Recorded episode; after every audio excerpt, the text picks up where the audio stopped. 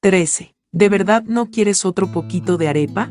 Insiste cariñosa la tía Adelina. Anímate. De niña, cada vez que venías a la casa, me pedías arepa. ¿Ya no te gusta? Claro que me gusta, tía, protesta Urania. Pero, nunca he comido tanto en mi vida, no podré pegar los ojos. Bueno, dejémosla aquí, por si te antojas dentro de un rato, se resigna la tía Adelina. La seguridad de su voz y la lucidez de su mente contrastan con el desecho que es, encogida, casi calva. Entre los mechones blancos se divisan pedazos de cuero cabelludo, la cara fruncida en mil arrugas, una dentadura postiza que se mueve cuando come o habla. Es un pedacito de mujer, medio perdida en la mecedora donde la instalaron Lucinda, Manolita, Marianita y la sirvienta haitiana luego de bajarla en peso de los altos. Su tía se empeñó en cenar en el comedor con la hija de su hermano Agustín, reaparecida de improviso después de tantos años. Es mayor o menor que su padre. Urania no lo recuerda. Habla con energía y en sus ojitos. Hundidos hay destellos de inteligencia. Nunca la hubiera reconocido, piensa Urania. Tampoco a Lucinda, y menos a Manolita, a quien vio por última vez cuando tendría 11 o 12 años y es ahora una señorona avejentada, con arrugas en la cara y el cuello, y unos cabellos mal teñidos de un negro azulado bastante cursi. Marianita, su hija, debe tener unos 20 años, delgada, muy pálida, el cabello cortado casi al rape y unos ojitos tristes. No deja de contemplar a Urania, como hechizada. ¿Qué cosas habrá oído de ella su sobrina? Me parece mentira que seas tú, que estés aquí, la tía Adelina le clava sus penetrantes ojos. Nunca imaginé que te volvería a ver. Ya lo ves, tía, aquí me tienes. Qué alegría me da. A mí también, hijita. Más grande se la habrás dado a Agustín. Mi hermano se había hecho a la idea de no verte más. No sé, tía. Urania endereza sus defensas, presiente los reproches, las preguntas indiscretas. Estuve todo el día con él y en ningún momento me pareció que me reconocía. Sus dos primas reaccionan al unísono. Por supuesto que te reconoció, Uranita, afirma Lucinda. Como no puede hablar, no se nota, la apoya Manolita. Pero entiende todo, su cabeza está sanísima. Sigue siendo un cerebrito, ríe la tía Adelina. Lo sabemos porque lo vemos a diario, remata Lucinda. Te reconoció y lo has hecho feliz con tu venida. Ojalá, prima. Un silencio que se prolonga, unas miradas que se cruzan sobre la vieja mesa de ese comedor estrecho, con un aparador de cristales que Urania reconoce vagamente, y cuadritos religiosos en las paredes de un verde descolorido. Tampoco aquí siente nada familiar. En su memoria, la casa de los tíos Adelina y Aníbal, donde venía a jugar con Manolita y Lucinda, era grande, luminosa, elegante y aireada, y esta es una cueva atestada de muebles deprimentes. La rotura de la cadera me separó de Agustín para siempre, se agita el puño diminuto, de dedos deformados por la esclerosis. Antes, pasaba horas con él, teníamos largas conversaciones. Yo no necesitaba que hablara para entender lo que quería decirme. Pobre mi hermano, me lo hubiera traído aquí. Pero ¿dónde? En esta ratonera, habla con rabia. La muerte de Trujillo fue el principio del fin para la familia, suspira Lucindita. Ahí mismo se alarma. Perdona, prima, tú odias a Trujillo, ¿verdad? Comenzó antes, la corrige la tía Adelina y Urania se interesa en lo que dice. ¿Cuándo, abuela? Pregunta, con un hilo de voz, la hija mayor de Lucinda. Con la carta en el foro público, unos meses antes de que mataran a Trujillo, sentencia la tía Adelina. Sus ojitos perforan el vacío por enero o febrero del 1961. Nosotros le dimos la noticia a tu papá, de mañanita. Aníbal fue el primero que la leyó. Una carta en el foro público, Urania busca, busca en sus recuerdos. Ah, sí. Supongo que nada importante, supongo que una tontería que se va a aclarar, dijo su cuñado en el teléfono. Estaba tan alterado, tan vehemente, sonaba tan falso que el senador Agustín Cabral se sorprendió. ¿Qué le pasaba a Aníbal? ¿No has leído El Caribe? Me lo acaban de traer, aún no lo he abierto. Escuchó una tosecita nerviosa. Bueno, hay una carta ahí, cerebrito, trató de ser burlón y ligero su cuñado. Disparates. Acláralo cuanto antes. Gracias por llamarme, se despidió el senador Cabral. Besos a Adelina y a las niñas. Pasaré a verlos. Treinta años en las alturas del poder político habían hecho de Agustín Cabral un hombre experimentado en imponderables. Trampas, emboscadas, triquiñuelas, traiciones, de modo que saber que había una carta contra él en el foro público, la sección más leída y temida de El Caribe, pues estaba alimentada desde el Palacio Nacional y era él, barómetro político del país, no le hizo perder los nervios. Era la primera vez que aparecía en la columna infernal, otros ministros, senadores, gobernadores o funcionarios habían sido abrazados por esas llamas. Él, hasta ahora, no. Regresó al comedor. Su hija, de uniforme, tomaba el desayuno, mangú, plátano majado con mantequilla y queso frito. La besó en los cabellos. Hola, papi, se sentó frente a ella y mientras la sirvienta le servía el café, abrió despacio, sin atolondrarse, el diario doblado sobre un rincón de la mesa. Pasó las páginas hasta llegar a el foro público. Señor director, escribo por impulso cívico, protestando el agravio a la ciudadanía dominicana y la libertad irrestricta de expresión que el gobierno del generalísimo Trujillo garantiza a esta república. Me refiero a que no se haya dado a conocer hasta ahora en sus respetables y leídas páginas el hecho, por todos sabido, que el senador Agustín Cabral, apodado Cerebrito, en razón de que ha sido destituido de la presidencia del Senado al habérsele comprobado una incorrecta gestión en el Ministerio de Obras Públicas que ocupó hasta hace poco. Es sabido también que, escrupuloso como es este régimen en materia de probidad y uso de fondos públicos, una comisión investigadora de los aparentes malos manejos y trapisondas, comisiones ilegales, adquisición de material obsoleto con sobrevaloración de precios, inflación ficticia de presupuestos, en que habría incurrido el senador en el ejercicio de su ministerio. Ha sido nombrada para examinar los cargos contra él. No tiene el pueblo trujillista el derecho de estar informado sobre hechos tan graves. Atentamente, Ingeniero Telésforo Hidalgo Zaino, calle Duarte número 171, Ciudad Trujillo. Me voy volando, papi, oyó el senador Cabral, sin que gesto alguno traicionara su aparente calma, aparta la cara del periódico para besar a la niña.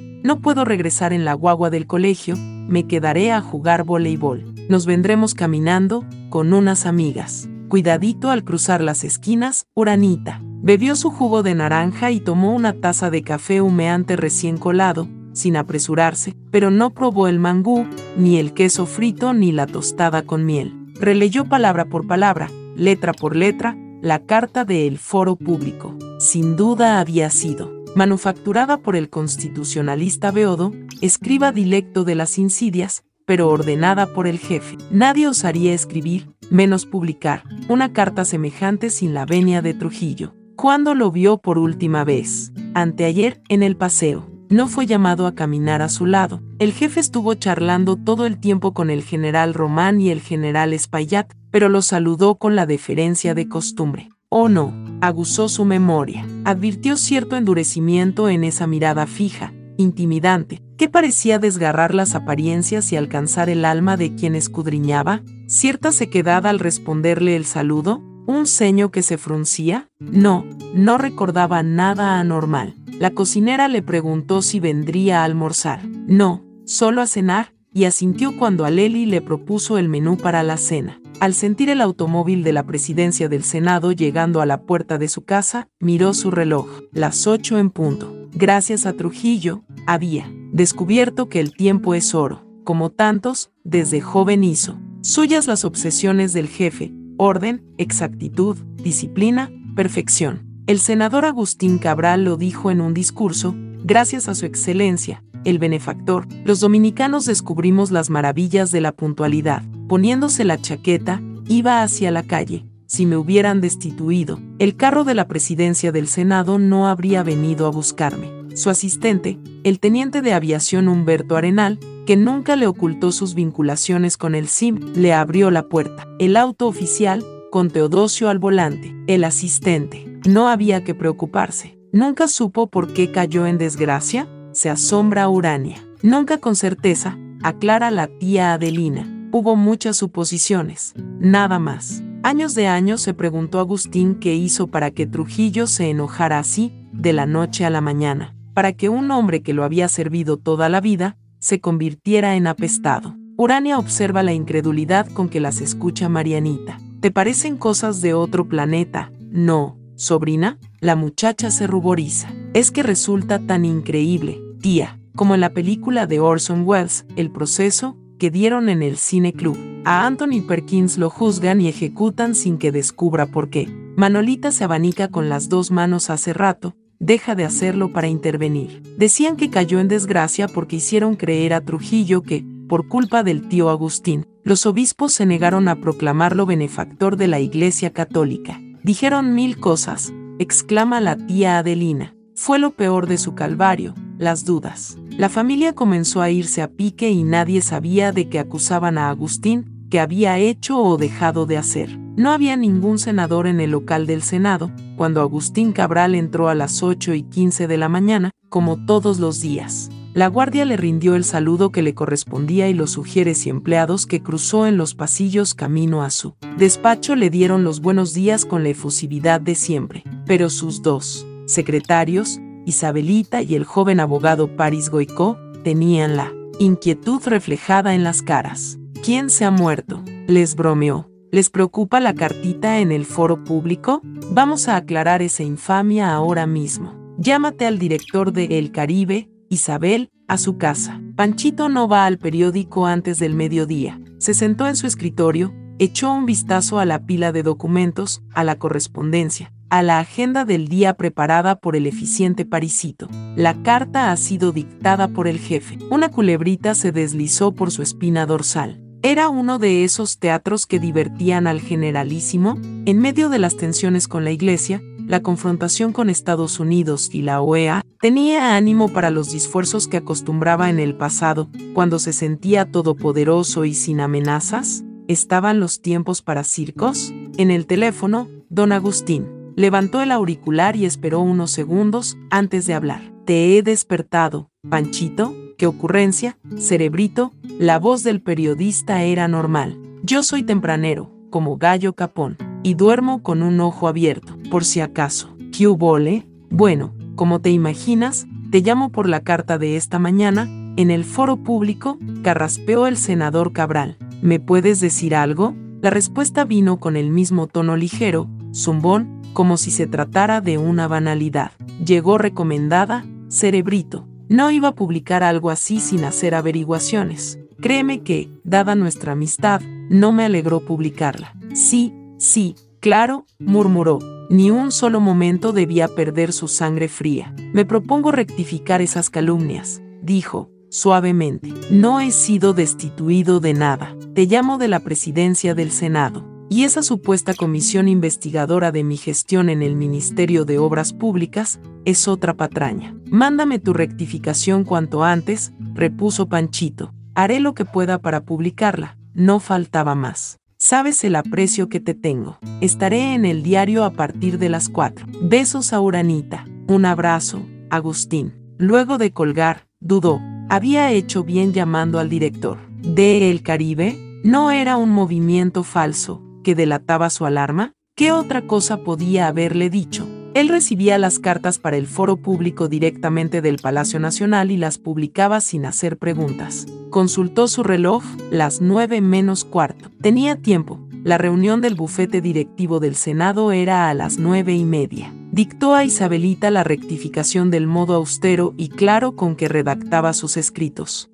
Una carta breve, seca y fulminante. Seguía siendo el presidente del Senado y nadie había cuestionado su escrupulosa gestión en el Ministerio de Obras Públicas que le confió el régimen presidido por ese dominicano epónimo, su excelencia el generalísimo Rafael Leonidas Trujillo, benefactor y padre de la patria nueva. Cuando Isabelita se iba a mecanografiar el dictado, entró al despacho Paris Goicó. Se ha suspendido la reunión del bufete directivo del Senado señor presidente. Era joven, no sabía disimular, tenía la boca entreabierta y estaba lívido. Sin consultarme, ¿quién? El vicepresidente del Congreso, don Agustín. Me lo acaba de comunicar él mismo. Sopesó lo que acababa de oír. ¿Podía ser un hecho aparte, sin relación con la carta del foro público? El afligido parisito esperaba, de pie junto al escritorio. ¿Está en su despacho el doctor Quintanilla? Como su ayudante hizo con la cabeza que sí, se levantó,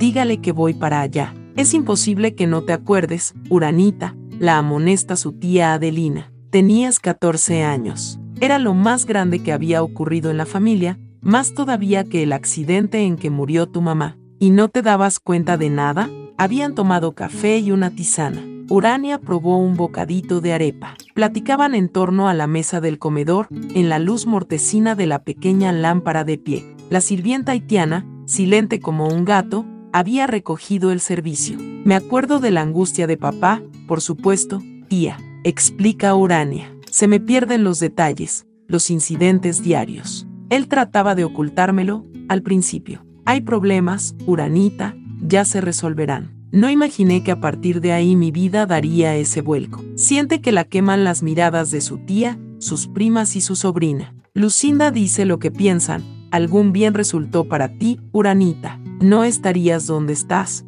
sino, en cambio, para nosotras, fue el desastre. Para mi pobre hermano, más que nadie, la acusa su tía Adelina. Le clavaron una puñalada y lo dejaron desangrándose 30 años más. Un loro chilla sobre la cabeza de Urania, asustándola. No se había dado cuenta hasta ahora del animal. Está encrespado, moviéndose de un lado a otro en su cilindro de madera, dentro de una gran jaula de barrotes azules. Su tía, primas y sobrinas se echan a reír. Sansón se lo presenta Manolita. Se puso bravo porque lo despertamos. Es un dormilón. Gracias al lorito, la atmósfera se distiende. Estoy segura que si comprendiera lo que dice, me enteraría de muchos secretos, bromea Urania, señalando a Sansón. El senador Agustín Cabral no está para sonrisas. Responde con una adusta venia al acaramelado saludo del doctor Jeremías Quintanilla, vicepresidente del Senado, en cuyo despacho acaba de irrumpir, y, sin preámbulos, lo increpa. ¿Por qué ha suspendido la reunión del bufete directivo del Senado? ¿No es ese atributo del presidente? Exijo una explicación. La cara gruesa, color cacao, del senador Quintanilla asiente repetidas veces, mientras sus labios, en un español cadencioso, casi musical, se empeñan en calmarlo. Por supuesto, cerebrito, no te sulfures. Todo, salvo la muerte, tiene su razón. Es un hombrazo rollizo y sesentón, de párpados inflados y boca viscosa, enfundado en un traje azul y una corbata con estrías plateadas que destella. Sonríe con empecinamiento y Agustín. Cabral lo ve quitarse los espejuelos, guiñarle los ojos, echar una rápida ojeada circular con sus córneas blanquísimas y, dando un paso hacia él, tomarlo del brazo y arrastrarlo, mientras dice, muy alto, sentémonos aquí, estaremos más cómodos pero no lo lleva hacia los sillones de pesadas patas de tigre de su despacho, sino hacia un balcón de puertas entreabiertas. Lo obliga a salir con él, de modo que puedan hablar al aire libre, frente al ron ron del mar, lejos de escuchas indiscretos. Hace un sol fuerte. La luminosa mañana arde de motores y bocinas que vienen del malecón y las voces de los pregoneros ambulantes. ¿Qué coño pasa, mono? murmura Cabral. Quintanilla lo tiene siempre del brazo y ahora está muy serio. Advierte en su mirada un sentimiento difuso, de solidaridad o compasión. Sabes muy bien lo que pasa, cerebrito, no seas pendejo. ¿No te diste cuenta que hace tres o cuatro días dejaron de llamarte? Distinguido caballero, en los periódicos, ¿qué te rebajaron a, a señor? Le musita en el oído el mono Quintanilla. ¿No leíste el Caribe esta mañana? Eso es lo que pasa. Por primera vez, desde que leyó la carta en el foro público, Agustín Cabral siente miedo. ¿Verdad? Ayer o anteayer alguien bromeó en el Country Club que la página de sociales de la Nación lo había privado del distinguido caballero, algo que solía ser un mal presagio. Al generalísimo le divertían esas advertencias. Esto iba en serio. Era una tempestad. Tenía que valerse de toda su experiencia y astucia para que no se lo tragara. Vino de Palacio la orden de suspender la reunión del bufete directivo, susurra. El vicepresidente, inclinado, pega su oreja a la boca de Cabral. ¿De dónde iba a venir? Hay más. Se suspenden todas las comisiones en las que participas. La directiva dice, hasta que se regularice la situación del presidente del Senado. Queda mudo. Ha ocurrido está ocurriendo aquella pesadilla que, de tanto en tanto, venía a lastrar sus triunfos, sus ascensos, sus logros políticos. Lo han indispuesto con el jefe. ¿Quién te la transmitió, mono? La cara mofletuda de Quintanilla se contrae, inquieta, y Cabral entiende por fin de dónde viene lo de mono. ¿Va a decirle el vicepresidente que no puede cometer esa infidencia? Bruscamente, se decide. Henry Chirinos vuelve a tomarlo del brazo. Lo siento, cerebrito. No creo que pueda hacer mucho, pero, si algo puedo, cuenta conmigo. ¿Te dijo Chirinos de que me acusan? Se limitó a transmitirme la orden y a perorar, no sé nada. Soy el modesto mensajero de una decisión superior. Tu papá sospechó siempre que el intrigante fue Chirinos, el constitucionalista Beodo, recuerda la tía Adelina. Ese gordo negruzco y asqueroso fue uno de los que mejor se acomodó, la interrumpe Lucindita. De cama y mesa de Trujillo y terminó de ministro y embajador de Balaguer. ¿Ves cómo es este país, Uranita? Me acuerdo mucho de él, lo vi en Washington hace unos años. De embajador, dice Urania. Iba mucho a la casa cuando yo era niña. Parecía íntimo de papá. Y de Aníbal y mío, añade la tía Adelina. Venía aquí con sus alamerías, nos recitaba sus versitos. Andaba todo el tiempo citando libros, posando de culto. Nos invitó al country club una vez. Yo no quería creer que hubiera traicionado a su compañero de toda la vida. Bueno, la política es eso, abrirse camino entre cadáveres. El tío Agustín era demasiado íntegro, demasiado bueno, por eso se ensañaron con él. Lucindita espera que la corrobore, que proteste también por esa infamia. Pero Urania no tiene fuerzas para simular. Se limita a escucharla, con aire compungido. En cambio, mi marido, que en paz descanse, se portó como un caballero, dio a tu papá todo su apoyo. Lanza una risita sarcástica la tía Adelina. Vaya con el Quijote. Perdió el puesto en la tabacalera y jamás volvió a encontrar trabajo. El loro Sansón revienta otra vez en una catarata de gritos y ruidos que parecen improperios. Calla, marmota, lo riñe Lucindita. Menos mal que no hemos perdido el humor, muchachas, exclama Manolita. Localízame al senador Henry Chirinos y dile que quiero verlo de inmediato. Isabel, ordena el senador Cabral, entrando a su despacho. Y, dirigiéndose al doctor Goico, por lo visto, es el cocinero de este enredo se sienta en su escritorio, se dispone a revisar de nuevo la agenda del día, pero toma conciencia de su situación. ¿Tiene sentido firmar cartas, resoluciones, memorándums, notas, como presidente del Senado de la República? Es dudoso que lo siga haciendo. Lo peor, dar síntomas de desaliento ante sus subordinados. Al mal tiempo, buena cara. Toma el legajo y está empezando a releer el primer escrito cuando advierte que Parisito sigue allí, las manos le tiemblan. Señor presidente, yo quisiera decirle, balbucea, roto por la emoción. Pase lo que pese, estoy con usted. Para todo. Sé lo mucho que le debo, doctor Cabral. Gracias, Goico. Tú eres nuevo en este mundo y verás cosas peores. No te preocupes. Capearemos esta tempestad. Y, ahora, a trabajar. El senador Chirinos lo espera en su casa. Señor presidente, Isabelita entra al despacho hablando contestó él mismo. ¿Sabe qué me dijo? Las puertas de mi casa están abiertas día y noche para mi gran amigo, el senador Cabral. Al salir del edificio del Congreso, la guardia le rinde el saludo militar habitual. Allí sigue el auto negro, funerario, pero su asistente, el teniente Humberto Arenal, se ha esfumado. Teodosio, el chofer, le abre la puerta. A casa del senador Henry Chirinos. El conductor asiente, sin abrir la boca. Después, cuando ya enfilan por la avenida Mella, en los linderos de la ciudad colonial, mirándolo por el espejo retrovisor le informa, desde que salimos del Congreso, nos sigue un cepillo con calies. Doctor, Cabral se vuelve a mirar. A 15 o 20 metros divisa uno de los inconfundibles Volkswagen negros del servicio de inteligencia. En la luminosidad cegadora de la mañana no puede distinguir cuántas cabezas de calies hay dentro. Ahora me escolta la gente del CIM en lugar de mi asistente. Mientras el auto se adentra en las callecitas angostas, atestadas de gente, de casitas de uno y dos pisos, con rejas en las ventanas y zócalos de piedra, de la ciudad colonial, se dice que el asunto es todavía más grave de lo que supuso. Si Johnny Abs lo hace seguir, se ha tomado tal vez la decisión de detenerlo. La historia de Anselmo Paulino, calcada, lo que tanto temía. Su cerebro es una fragua al rojo vivo. ¿Qué había hecho? ¿Qué había dicho? ¿En qué falló? ¿A quién ha visto últimamente? Lo trataban como enemigo del régimen. Él, él, el automóvil se detuvo en la esquina de Salomé Ureña con Duarte y Teodosio se bajó a abrirle la puerta. El cepillo se estacionó a pocos metros pero ningún calié descendió. Estuvo tentado de acercarse a preguntarles por qué seguían al presidente del Senado, pero se contuvo, de que serviría ese desplante con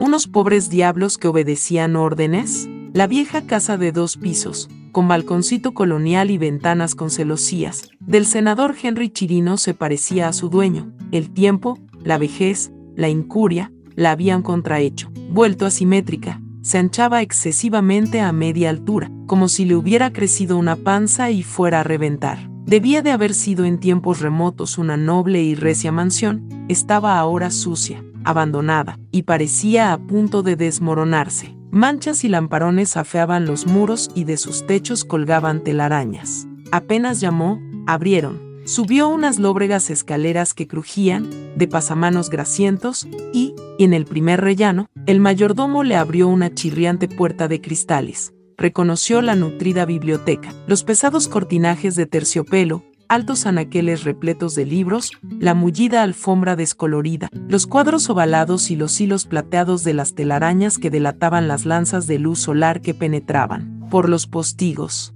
Olía a viejo, a humores rancios, hacía un calor infernal. Esperó a Chirinos de pie. Las veces que había estado aquí, tantos años, en reuniones, pactos, negociaciones, conspiraciones, al servicio del jefe. Bienvenido a tu casa, cerebrito. Un jerez, dulce o seco. Te recomiendo el fino amontillado. Está fresquito, en pijama y envuelto en una aparatosa bata de paño verde, con ribetes de seda, que acentuaba las redondeces de su cuerpo, un orondo pañolón en el bolsillo y unas pantuflas de raso deformadas por sus juanetes. El senador Chirinos le sonreía. Los escasos cabellos revueltos y las legañas de su cara tumefacta de párpados y labios amoratados, con una boquera de saliva reseca, revelaron al senador Cabral que no se había lavado aún. Se dejó palmear y conducir a los añosos confortables con mantones de hilo en el espaldar, sin responder a las efusiones del dueño de casa. Nos conocemos hace muchos años,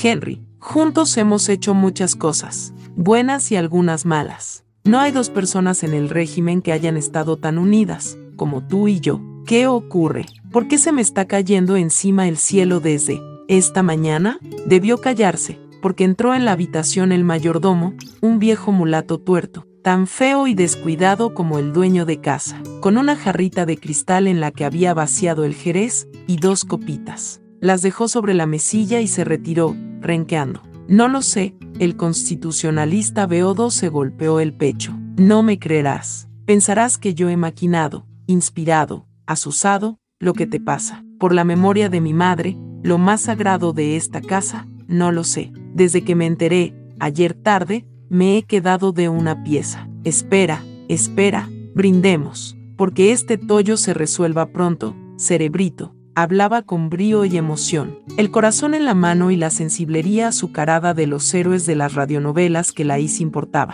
antes de la revolución castrista, de la CMQ de La Habana. Pero Agustín Cabral lo conocía, era un histrión de alto nivel. Podía ser cierto o falso, no tenía cómo averiguarlo. Bebió un sorbito de jerez, con asco, pues nunca bebía alcohol en las mañanas. Chirino se atusaba las cerdas de las narices. Ayer, despachando con el jefe, de pronto me ordenó instruir al mono Quintanilla que, como vicepresidente del Senado, cancelara todas las reuniones hasta que se hubiera cubierto la vacancia de la presidencia. Prosiguió, accionando. Pensé en un accidente, un paro cardíaco, no sé. ¿Qué le ha sucedido a Cerebrito, jefe? Eso quisiera saber, me repuso, con esa sequedad que hiela los huesos. Ha dejado de ser uno de los nuestros y se ha pasado al enemigo. No pude preguntar más. Su tono era contundente. Me despachó a cumplir el encargo.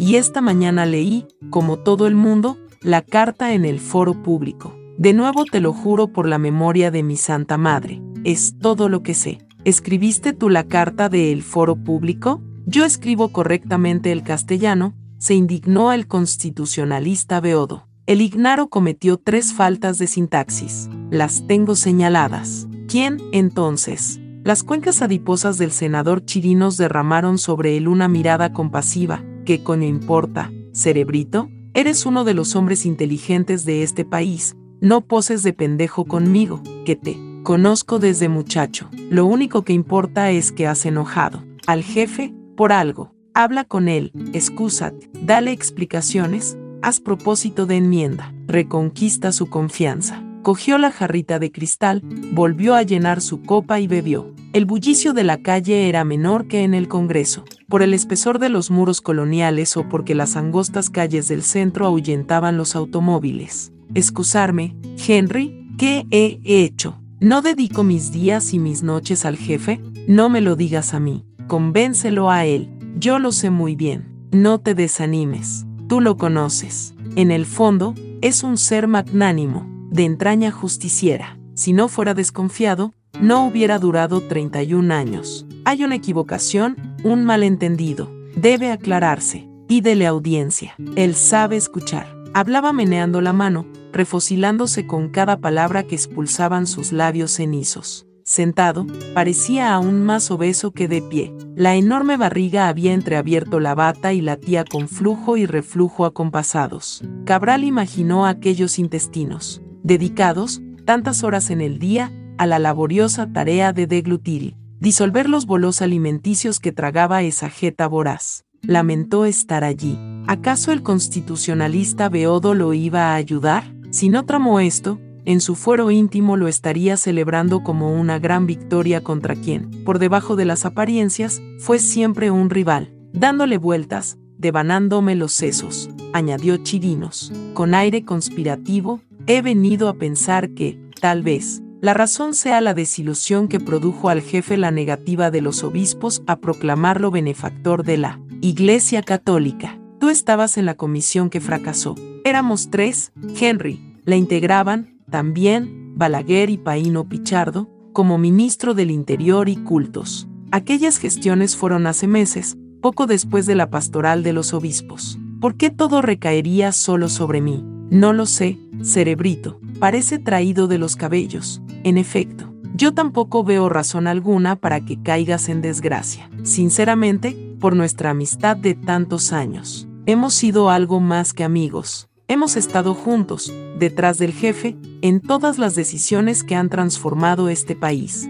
Somos historia viviente. Nos pusimos zancadillas, nos dimos golpes bajos, hicimos trampas para sacar ventaja uno sobre el otro. Pero, la aniquilación parecía excluida. Esto es otra cosa. Puedo terminar en la ruina, el descrédito, en la cárcel, sin saber por qué. Si has fraguado todo esto, felicitaciones. Una obra maestra, Henry, se había puesto de pie. Hablaba con calma, de manera impersonal, casi didáctica. Chirino se incorporó también, recostándose sobre uno de los brazos del sillón para izar su corpulencia. Estaban muy juntos, casi tocándose. Cabral vio un cuadrito en la pared, entre los estantes de libros, que era una cita de Tagore. Un libro abierto es un cerebro que habla, cerrado, un amigo que espera, olvidado, un alma que perdona, destruido, un corazón que llora, un cursi en todo lo que hace, toca, dice y siente, pensó. Franquezas valen franquezas. Chirinos le acercó la cara y, Agustín Cabral se sintió aturdido con el vaho que escoltaba sus palabras. Hace diez años, hace cinco, no hubiera vacilado en tramar cualquier cosa para sacarte de en medio, Agustín, como tú a mí, incluida la aniquilación. Pero, ahora, ¿para qué? ¿Tenemos alguna cuenta pendiente? No, ya no estamos en competencia, cerebrito, lo sabes tan bien como yo. ¿Cuánto le queda de oxígeno a este moribundo? Por última vez, no tengo nada que ver con lo que te ocurre. Espero y deseo que lo soluciones. Se vienen días difíciles y al régimen le conviene tenerte para resistir los embates. El senador Cabral asintió. Chirinos lo palmeaba. Si voy donde los calíes que me esperan abajo, y les cuento lo que has dicho, que el régimen se asfixia, que es un moribundo, pasarías a hacerme compañía, murmuró, a modo de despedida. No lo harás, se rió la gran jeta oscura del dueño de casa. Tú no eres como yo,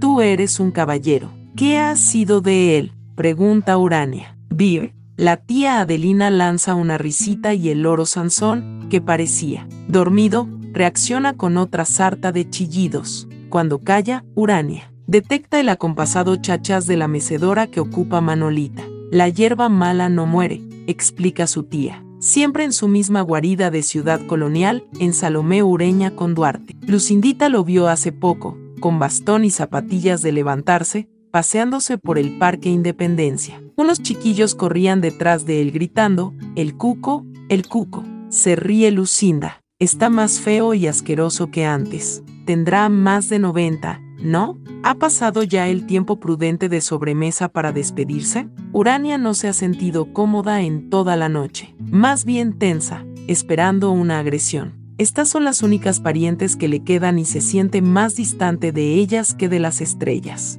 Y comienzan a irritarla los grandes ojos de Marianita clavados en ella. Esos días fueron terribles para la familia, vuelve a la carga la tía Adelina. Yo me acuerdo de mi papá y tío Agustín, secreteándose en esta sala, dice Lucindita. Y tu papá diciendo, pero, Dios mío, ¿qué he podido hacerle al jefe para que me maltrate así? La calla un perro que ladra desaforado en las cercanías. Le responden dos, cinco más. Por un pequeño tragaluz, en lo alto de la habitación, Urania divisa la luna, redonda y amarilla, espléndida. En New York no había lunas así. Lo que más lo amargaba era tu futuro, si a él le pasaba algo. La tía Adelina tiene la mirada cargada de reproches. Cuando le intervinieron las cuentas bancarias, supo que no tenía remedio. Las cuentas bancarias. Asiente Urania. Fue la primera vez que mi papá me habló.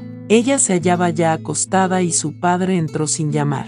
Se sentó al pie de la cama. En mangas de camisa, muy pálido, le pareció más delgadito, más frágil y más viejo. Vacilaba en cada sílaba. Esto va mal, mi hijita. Tienes que estar preparada para cualquier cosa. Hasta ahora, te he ocultado la gravedad de la situación, pero, hoy día, bueno, en el colegio habrás oído algo. La niña asintió, grave. No se inquietaba, su confianza en él era ilimitada. ¿Cómo podía ocurrirle algo malo a un hombre tan importante? Sí, papi, que salieron cartas contra ti en el foro público, que te acusaban de delitos. Nadie se lo va a creer, qué bobería. Todo el mundo sabe que eres incapaz de esas maldades. Su padre la abrazó, por encima de la colcha. Era más serio que las calumnias del periódico. Mi hija, lo habían despojado de la presidencia del Senado. Una comisión del Congreso verificaba si hubo malos manejos y defraudación de fondos públicos durante su gestión ministerial. Hacía días lo seguían los cepillos del SIM.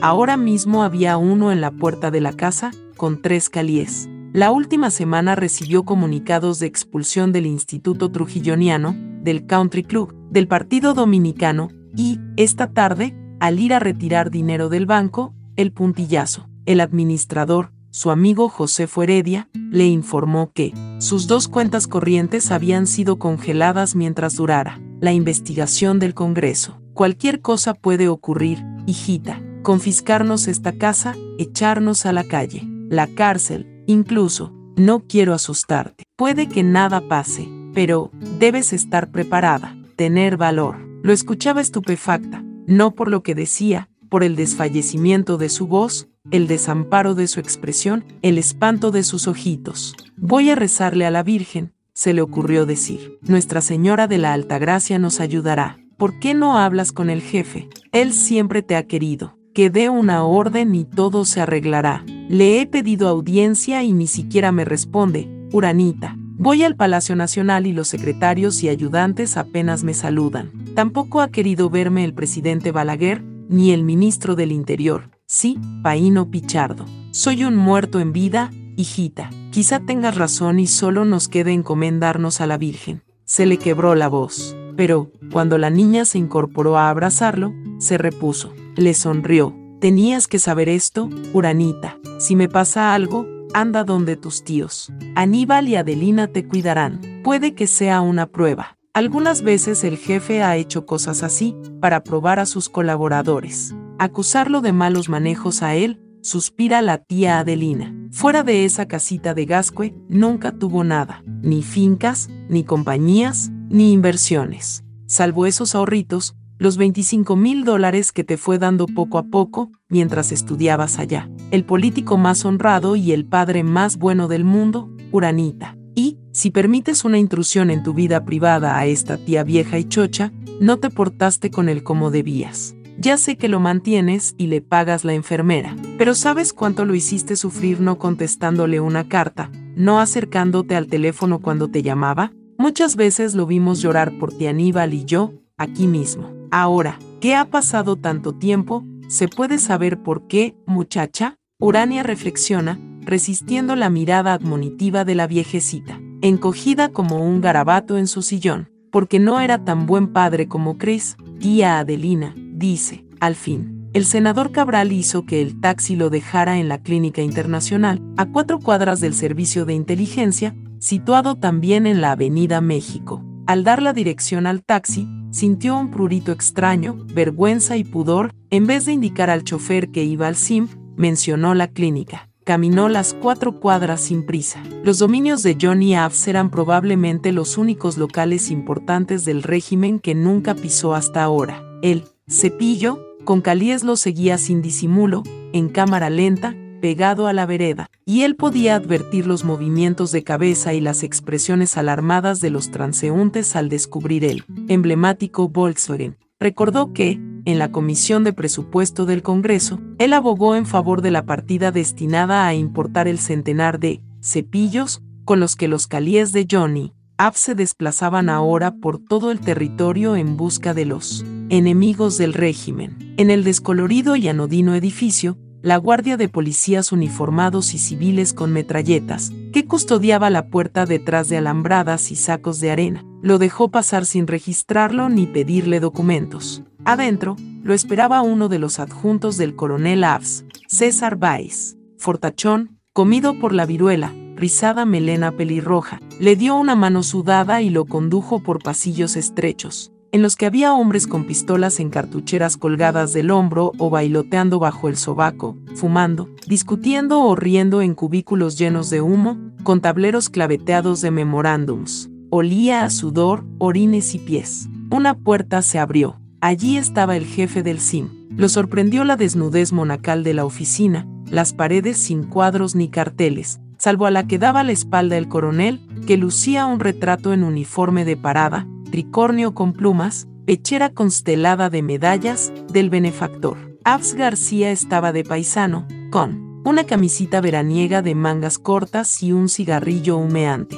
En la boca, tenía en la mano el pañuelo rojo que Cabral le había visto muchas veces. Buenos días, senador, le alcanzó una mano blanda, casi femenina. Asiento. No tenemos comodidades aquí, perdonará. Le agradezco que me reciba, coronel. Es usted el primero. Ni el jefe, ni el presidente Balaguer, ni un solo ministro han respondido a mis solicitudes de audiencia. La figurita pequeña, panzuda, algo contrahecha, asintió. Cabral veía, encima de la doble papada, la boca fina y las blandengues mejillas, los ojitos profundos y acuosos del coronel, moviéndose azogados. ¿Sería tan cruel como se decía? Nadie quiere contagiarse, señor Cabral, dijo fríamente Johnny Abs. Al senador se le ocurrió que si las serpientes hablaran tendrían esa voz sibilante. Caer en desgracia es una enfermedad contagiosa. ¿En qué puedo servirlo? Decirme de que se me acusa, coronel, hizo una pausa para tomar aliento y parecer más sereno.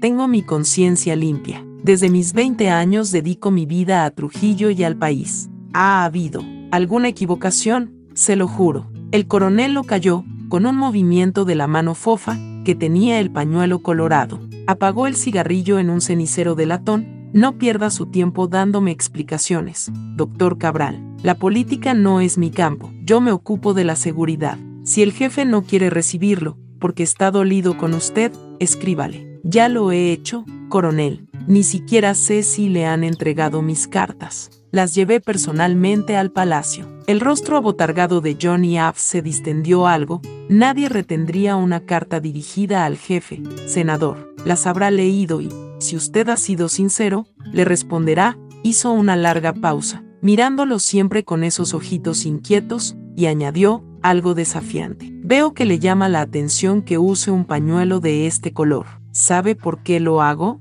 Es una enseñanza Rosa Cruz. El rojo es el color que me conviene. Usted no creerá en los rosacruces. Le parecerá una superstición, algo primitivo. No sé nada de la religión Rosacruz, coronel. No tengo opinión al respecto. Ahora no tengo tiempo, pero, de joven, leí mucho de rosacrucismo. Aprendí bastantes cosas. A leer el aura de las personas. Por ejemplo, la de usted, en este momento, es la de alguien muerto de miedo. Estoy muerto de miedo, respondió en el acto Cabral. Desde hace días, sus hombres me siguen sin parar. Dígame, al menos, si me van a detener. Eso no depende de mí, dijo Johnny Abs, con aire ligero, como si la cosa no tuviera importancia. Si me lo ordenan, lo haré. La escolta es para disuadirle de asilarse. Si lo intenta, mis hombres lo arrestarán. ¿Asilarme? Pero, coronel, asilarme, como un enemigo del régimen, pero yo soy el régimen desde hace 30 años, donde su amigo Henry Dearborn, el jefe de la misión que nos han dejado los yanquis, prosiguió, sarcástico, el coronel Abs. La sorpresa enmudeció a Agustín Cabral. ¿Qué quería decir? Mi amigo, el cónsul de los Estados Unidos, balbuceó. Solo he visto dos o tres veces en mi vida al señor Dearborn. Es un enemigo nuestro, como usted sabe, prosiguió Abs García. Los yanquis lo dejaron aquí cuando la OEA acordó las sanciones para seguir intrigando contra el jefe. Todas las conspiraciones, desde hace un año, pasan por la oficina de Dearborn. Pese a ello, Usted, presidente del Senado, fue a un cóctel a su casa hace poco. ¿Recuerda? El asombro de Agustín Cabral iba en aumento. ¿Era eso? Haber asistido a aquel cóctel en casa del encargado de negocios que dejaron los Estados Unidos cuando cerraron la embajada. El jefe nos dio la orden de asistir a ese cóctel al ministro Paino Pichardo y a mí, explicó, para sondear los planes de su gobierno. Por haber cumplido esa orden he caído en desgracia, Hice un informe escrito sobre aquella reunión. El coronel Abs García encogió sus hombritos caídos en un movimiento de títere. Si fue orden del jefe, olvídese de mi comentario, admitió, con un relente irónico. Su actitud delataba cierta impaciencia, pero Cabral no se despidió. Alentaba la insensata ilusión de que esta charla diera algún fruto. Usted y yo no hemos sido nunca amigos, coronel, dijo, esforzándose para hablar con naturalidad. Yo no puedo tener amigos, replicó Abs García. Perjudicaría mi trabajo. Mis amigos y mis enemigos son los del régimen. Déjeme terminar, por favor, prosiguió Agustín Cabral. Pero, siempre lo he respetado y reconocido los servicios excepcionales que presta al país. Si hemos tenido alguna discrepancia, el coronel pareció que levantaba una mano para hacerlo callar, pero era para encender otro cigarrillo. Aspiró con avidez y expulsó calmosamente el humo por la boca y la nariz. Claro que hemos tenido discrepancias, reconoció. Usted ha sido uno de los que más combatió mi tesis de que, en vista de la traición yanqui, hay que acercarse a los rusos y a los países del este. Usted, con Balaguer y Manuel Alfonso tratan de convencer al jefe de que la reconciliación con los yanquis es posible. Sé, creyendo esa pendejada, ¿era esta la razón? ¿Le había clavado a Abs García el puñal? ¿Aceptó el jefe esa imbecilidad? ¿Lo alejaban para acercar al régimen al comunismo? Era inútil seguir humillándose ante un especialista en torturas y asesinatos que, en razón de la crisis, osaba ahora creerse estratega político.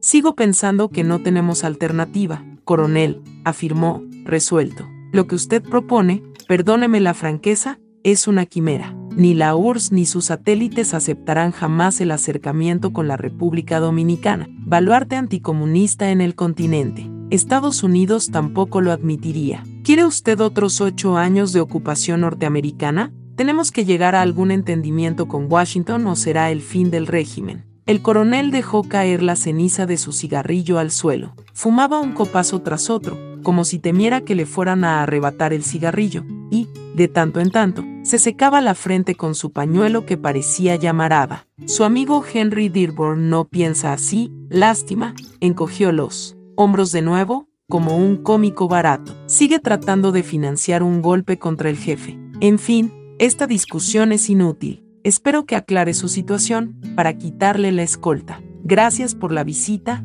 senador. No le dio la mano. se limitó a hacerle una pequeña venia con su cara de carrillos hinchados medio disuelta en una aureola de humo, con el fondo de aquella fotografía del jefe en uniforme de gran parada. Entonces, el senador recordó la cita de Ortega y Gasset, apuntada en la libretita que llevaba siempre en el bolsillo. También el loro Sansón parece petrificado con las palabras de Urania. Permanece quieto y mudo, como la tía Adelina, quien ha dejado de abanicarse y abierto la boca. Lucinda y Manolita la miran, desconcertadas. Marianita pestañea sin cesar. A Urania se le ocurre la absurda idea de que aquella bellísima luna que espía desde la ventana aprueba lo que ha dicho. No sé cómo dices eso de tu padre, reacciona su tía. Adelina, en mi larga vida nunca conocí a alguien que se sacrificara, más por una hija, que mi pobre hermano. Has dicho lo de Emal, padre, ¿en serio? Tú has sido su adoración y su tormento.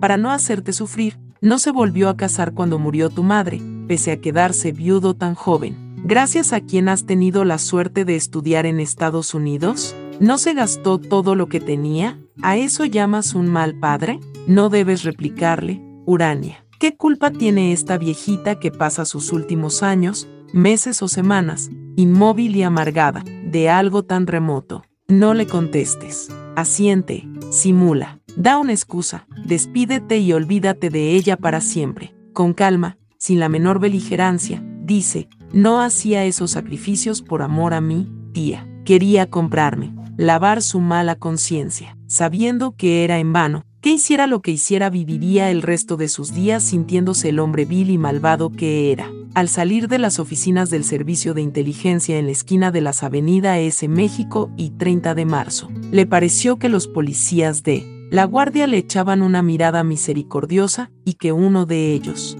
incluso, clavándole los ojos, acariciaba intencionadamente la metralleta San Cristóbal que llevaba terciada a la espalda. Se sintió sofocado, con un ligero vértigo. ¿Tendría la cita de Ortega y Gasset en su libretita? Tan oportuna, tan profética. Se aflojó la corbata y se quitó la chaqueta. Pasaban taxis pero no paró ninguno. ¿Iría a su casa? Para sentirse enjaulado y devanarse los sesos mientras bajaba de su dormitorio al despacho o subía de nuevo al dormitorio pasando por la sala, preguntándose mil veces qué había ocurrido. ¿Por qué era este conejo correteado por invisibles cazadores? Le habían quitado la oficina del Congreso y el auto oficial, y su carnet del country club, donde hubiera podido refugiarse, tomar una bebida fresca, viendo, desde el bar, ese paisaje de jardines cuidados y remotos jugadores de golf o ir donde un amigo, pero le quedaba alguno, a todos los que había llamado los notó en él. Teléfono asustados,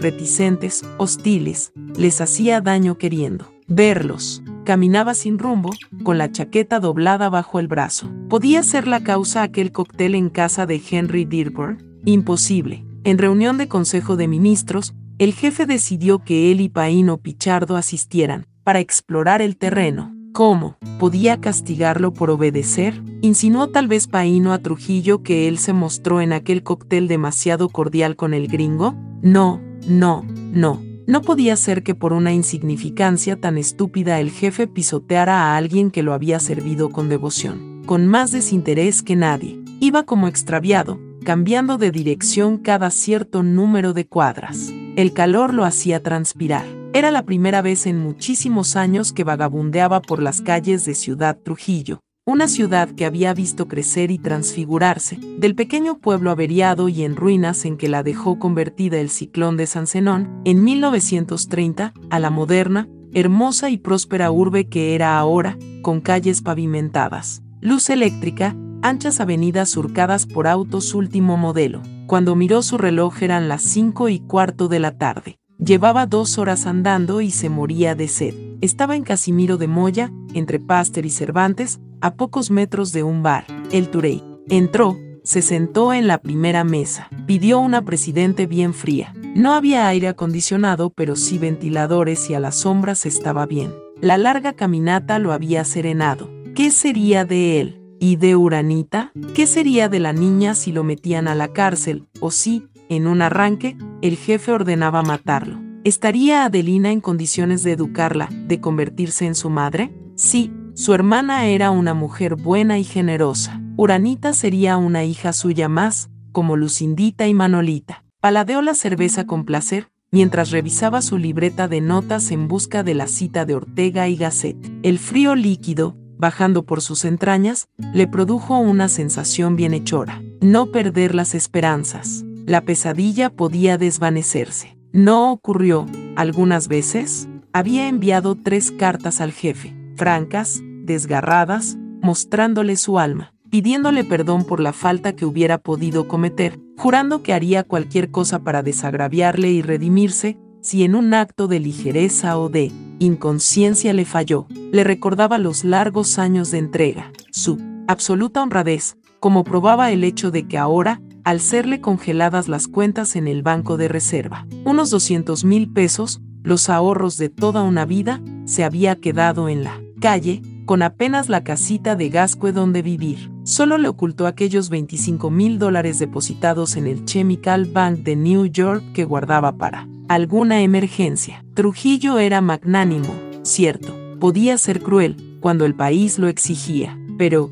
también generoso, magnífico como ese Petronio de Cuobadis al que siempre citaba. En cualquier momento, lo llamaría al Palacio Nacional o a la estancia Radamés. Tendrían una explicación teatral, de esas que al jefe le gustaban. Todo se aclararía. Le diría que, para él, Trujillo no solo había sido el jefe, el estadista, el fundador de la República, sino un modelo humano, un padre. La pesadilla habría terminado. Su vida anterior se reactualizaría, como por arte de magia. La cita de Ortega y Gaceta apareció, en la esquina de una página, escrita con su letra menudita. Nada de lo que el hombre ha sido, eso será, lo ha sido, lo es ni lo será de una vez para siempre, sino que ha llegado a serlo un buen día y otro. Buen día dejará de serlo. Él era un ejemplo vivo de la precariedad, de la existencia que postulaba esa filosofía. En una de las paredes de El Turey, un cartel anunciaba a partir de las 7 de la noche el piano del maestro Enriquillo Sánchez.